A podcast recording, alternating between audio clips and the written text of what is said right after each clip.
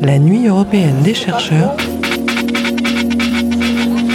De retour sur Radio Alpa, nous sommes toujours en direct de la nuit européenne des chercheurs au Quinconce du Mans. Il vous reste un peu moins de 3 heures pour vous joindre à cet événement et découvrir les nombreuses stands et animations que proposent les chercheurs de l'université. Pour ce nouvel entretien, je reçois deux chercheurs. Pour vous, auditeurs, nous allons vous présenter des travaux de recherche qui portent sur de l'archéologie, on peut même parler d'archéologie sous-marine. Nous parlerons d'une émeute aussi au 19e siècle au Mans. Mais avant ça, je reçois Aline Durand. Bonjour. Bonjour. Vous êtes chercheuse au laboratoire CREA, le centre de recherche en archéologie, archéosciences et en histoire. Et je suis également avec Karl Zimmer du laboratoire Temos, Temps Monde et Société. Bonjour. Bonjour. Merci d'être avec nous. Pour commencer, Aline Durand, vous travaillez sur plusieurs thématiques, notamment sur l'enceinte romaine euh, du Mans, on en parlera dans quelques instants. Mais il y a une autre thématique que vous présentez ce soir. Il s'agit d'une étude sur l'outillage du charpentier naval de l'Antiquité au Moyen Âge. Concrètement, expliquez-nous quel est l'objectif euh, de ce travail de recherche. L'objectif, c'est de comprendre comment les bateaux euh, de transport militaires, euh, marchands étaient construits hein, aux périodes antiques et médiévales et euh, d'essayer de voir comment il les réparait aussi quand on était en mer. Qu'est-ce qu'on emporte dans sa petite trousse de réparateur de, charpenterie quand on est sur le bateau? Et quelles sont les traces, d'identifier à partir des épaves sous-marines les traces des outils et donc de savoir quel était l'outillage. Et, ce qui est plus particulièrement sur le forêt à archet. Voilà. Le forêt archet Oui. Expliquez-nous ce que c'est concrètement. C'est un outil spécifique qui a été abandonné, dont l'utilisation a été abandonnée dans le courant du XIIIe, XIVe siècle, mais qui était l'outil de base de la charpenterie de marine à, l'Antiquité. C'est un outil de percement hein, pour euh, y mettre des chevilles, pour assembler les bordées des bateaux. Et vous tentez donc également euh, d'observer les traces laissées sur le bois, c'est ça? Qui constitue à cette époque une grande partie des matières euh, des chantiers euh, navals de cette époque. De quelle manière vous procédez? Eh bien, on regarde une fois que les épaves sont fouillées, parce que vous savez que le bois ne se conserve qu'en milieu anaérobie, donc euh, milieu sec ou milieu sous-marin. Et donc, on sort les bois, on les conserve et après on regarde les traces. Est-ce qu'il y a des trous? Est-ce qu'il y a par exemple des traces de scie? Mais la scie, elle n'est connue qu'au 1er siècle après Jésus-Christ. Il n'y en a pas, à ma connaissance, il n'y en a pas avant. Et donc concrètement, qu'est-ce que vous présentez ce soir au public avec vos collègues Qu'est-ce que vous présentez ce soir comme animation Ce soir, nous, nous présentons euh, l'hôtel de la Téléphie de Pergame, mhm. qui est une scène, la seule scène connue pour l'Antiquité euh, de construction de bateaux. Cette scène a été vue par des dizaines de chercheurs. Il a fallu l'œil d'un doctorant du CREA qui s'appelle Manuel Berenguel pour euh, identifier le forêt archet sur cette scène. Et il a amené un forêt archet qui est une réplique d'un vrai archet archéologique dont il montre le maniement en démonstration. Voilà. Donc si vous voulez venir voir, surtout n'hésitez pas. Et vous avez jusqu'à minuit, vous êtes là jusqu'à minuit. Exactement. Karl Zimmer, je me, je me, tourne vers vous. Vous travaillez sur un projet de thèse qui s'intitule Le Mans, septembre 1839, anatomie d'un événement oublié. Cet événement oublié, c'est une émeute. Karl Zimmer, qu'est-ce qui vous a poussé à orienter vos recherches sur ce sujet en particulier? Eh ben précisément parce que c'est un événement qui n'est pas connu, dont la mémoire a été euh, complètement enfouie euh, euh, il y a 200 ans. il y a quelques traces qu'on peut retrouver dans quelques ouvrages d'histoire d'érudits locaux, mais en fait, il réutilise principalement les discours des élites de l'époque, alors que c'est une émeute populaire des quartiers ouvriers du Mans et des quartiers et de quelques communes aussi sartoises, mais bah, dans la très grande majorité sont principalement des ouvriers. Et donc, euh, moi, ce qui m'intéresse, c'est d'avoir justement d'essayer de chercher euh, les, les, les, mentalités euh, de, de, ces classes populaires. Et comment êtes-vous tombé sur ce projet de recherche, sur ce sujet en particulier? Et eh ben justement, en fait, il y a un ouvrage en particulier d'un historien local qui s'appelle André Bouton, euh, qui cite euh, cette émeute, euh, mais en disant elle est complètement absurde, que les gens qui l'ont, qui, ont provoqué ce, cet événement l'ont fait de manière sauvage et absolument pas politique.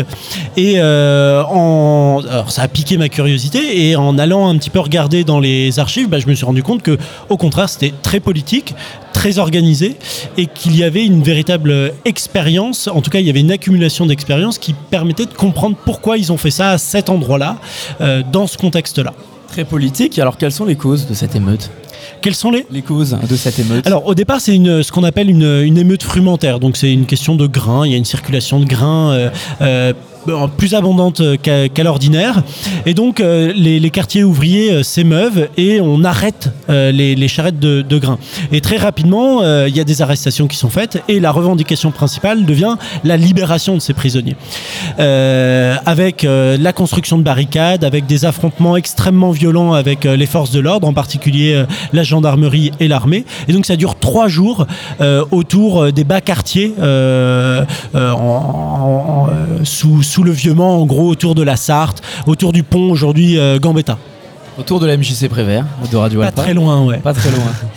Est-ce que cette émeute a eu des conséquences sur le long terme, dans les semaines et les mois après, sur la société mancelle de l'époque Alors déjà, il y a un énorme procès. hein. Il y a à peu près euh, 150 personnes qui sont mises en accusation. Ouais. Alors une des raisons qui explique justement qu'il n'y a pas de mémoire, c'est que la, la- la- cette, euh, le procès a lieu à Angers, il est dépaysé, et donc les historiens locaux euh, sartois n'ont pas vu ces documents aux archives, et les historiens euh, angevins, euh, quand ils ont vu euh, émeute sartoise, ils s'y ont pas euh, tellement intéressés.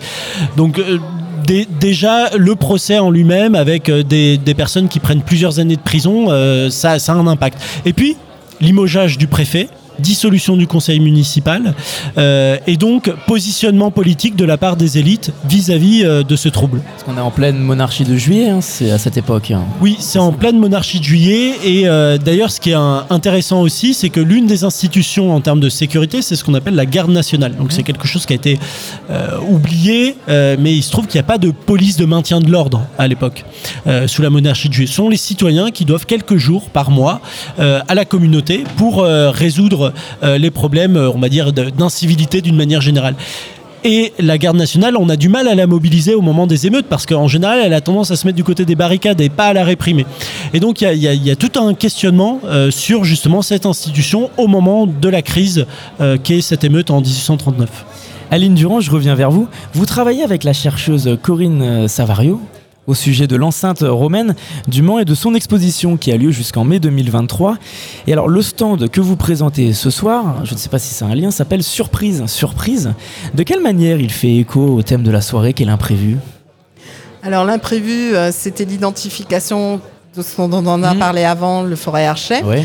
Et en ce qui concerne euh, l'enceinte romaine du Mans, le travail de Corinne Savario a identifié euh, des dessins parmi les plus anciens de la main d'Arcis de Caumont, qui est un grand érudit euh, normand euh, du 19e siècle, qui, est un peu l'ancêtre euh, de l'histoire de l'art médiéval. Là- voilà. Donc ce sont les dessins les plus anciens con- connus des années 1830 qui gisaient aux archives départementales de Caen jusqu'à ce que Corinne Savario ouvre les cartons.